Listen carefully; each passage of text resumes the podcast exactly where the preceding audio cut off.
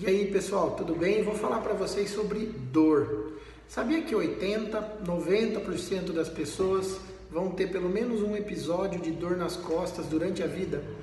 Exatamente isso. Quase todo mundo que você conhece, de vez em quando vai sentir aí um incômodo na região das costas. Isso pode ser no pescoço, na região do trapézio, no meio da coluna, na parte da lombar, que é essa parte mais de baixo.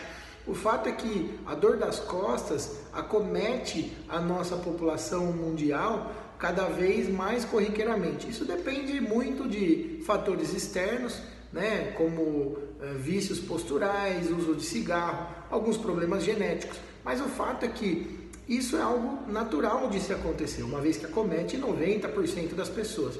O importante é que agora eu vou te dar algumas dicas para coisas simples para você fazer no dia a dia para não ter tanta dor nas costas e para melhorar a sua qualidade de vida.